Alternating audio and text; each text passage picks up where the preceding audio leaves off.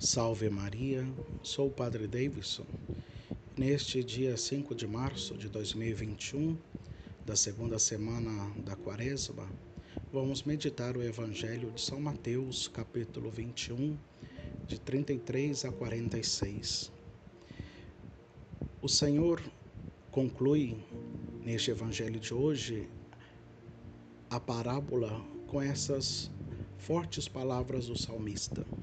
A pedra que os construtores rejeitaram tornou-se a pedra angular. Vemos aqui como que um resumo da história dos justos, desde Abel, dileto de Deus e morto por causa da inveja de Caim, passando por José, destinado a salvar os hebreus e vendido como escravo pelos próprios irmãos, até enfim chegarmos a Jesus, sobre o qual toda injustiça e inveja humana recai furiosas, a ponto de reduzirem à morte o Senhor da verdadeira vida. Assistimos, desde sempre atuante na história humana, ao mesmo princípio que fez Satanás e seus seguazes revoltarem-se contra Deus. Eu subirei ao céu, acima das estrelas de Deus exaltarei o meu trono. Dissera no início de sua rebelião o pai da mentira. E no monte da congregação me assentarei, aos lados do norte. Subirei sobre as alturas das nuvens e serei semelhante ao Altíssimo.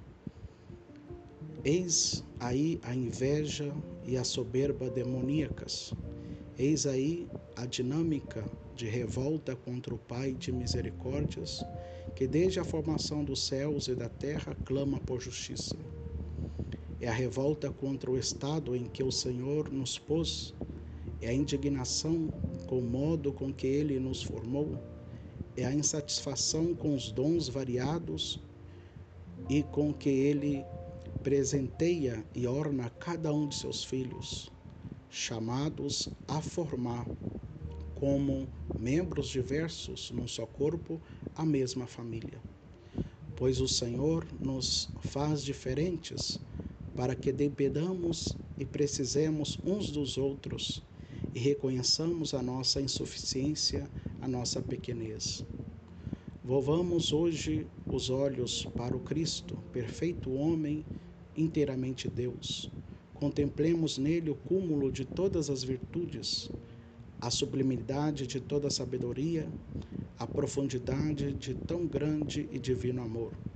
Que o Senhor afaste de nosso coração toda sombra de inveja e nos encha de alegria ao vermos as graças concedidas a nossos irmãos, também eles chamados e eleitos por Deus. Que a Virgem Maria nos ajude a viver com muitos frutos esse tempo de graça, que é o tempo da quaresma. Louvado seja nosso Senhor Jesus Cristo, para sempre seja louvado.